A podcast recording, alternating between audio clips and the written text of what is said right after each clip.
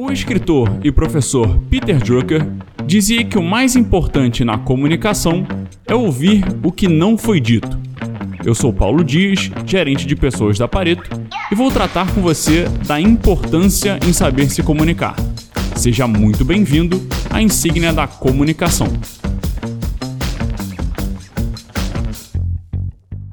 O ser humano é um ser relacional por natureza. Importante que a gente entenda isso. O ser humano é um ser relacional por natureza.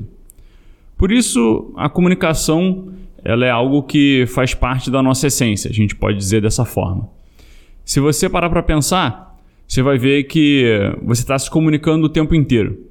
Seja conversando com alguém, cantando uma música, por exemplo, é, apresentando um trabalho, ou até mesmo sem falar. Tudo que você faz comunica alguma coisa. Existe um, um filme muito interessante chamado A Chegada, que conta a história da, da chegada de uma civilização alienígena à Terra. É, e fica muito claro a importância da comunicação nesse filme. Né? O, o, ele trata fundamentalmente da comunicação, da importância em saber se comunicar. É, por quê?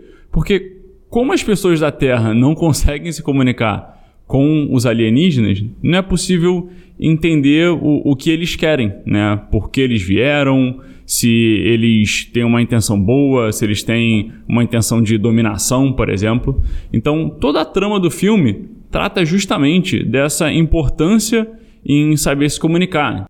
A protagonista é justamente uma professora de linguagem e ela passa boa parte do filme tentando entender o que aqueles seres estranhos querem aqui na Terra. Então ela cria um alfabeto a partir do, da maneira como eles se comunicam, até que ela chega lá a uma conclusão. Né? Não vou dar um spoiler aqui do filme para vocês.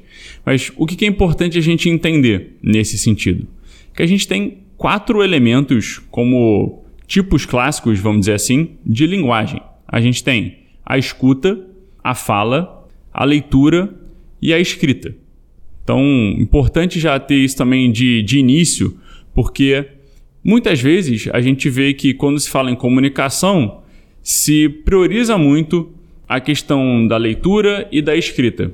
Agora, se a gente parar para pensar, né, quando a gente é uma criança, os primeiros tipos de comunicação aos quais a gente tem contato, com os quais a gente tem contato, né, é a escuta, porque quando você é um bebê, você aprende escutando, então você emite sons com base nos sons que você escuta ali dos seus pais, do, do meio no qual você está inserido, e depois a fala, né? porque é a partir dessa escuta, que é uma repetição de, de é, sons com base no que você escutou, e você começa a desenvolver aquela primeira fala. Né? Então, você ouve papai, você fala papá, ou você ouve mamãe, você fala mamã, né? Então você vai simplesmente reproduzindo a partir de uma escuta aquela fala. Né?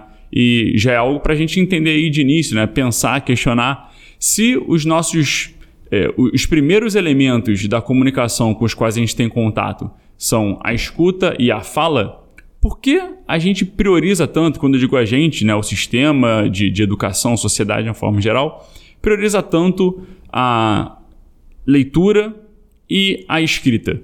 Né? Será que faz sentido isso ou não faz? Então posso garantir que ao longo da insígnia a gente vai abordar cada um desses, desses tipos, né, desses elementos que compõem a nossa linguagem. Agora, se você ainda não está convencido da importância em saber se comunicar, vamos parar e fazer um exercício que é o seguinte: pensa em uma situação que você passou e o fato de não saber ou como se comunicar, ou de não ter sido tão claro na sua comunicação te prejudicou.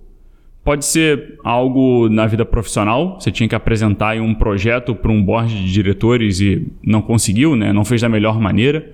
Ou então na vida pessoal, você precisava comunicar algum sentimento a uma pessoa e não fez da melhor maneira. Né? Todo mundo já, já passou por alguma situação dessas. Né? Isso é extremamente comum. Tá? Então pensa nessa situação que eu acho que vai ficar muito claro para você a importância em saber se comunicar. Tenho certeza que você gostaria de uma segunda chance né, para voltar e, e fazer da maneira correta. Só que muitas vezes essa segunda chance não acontece.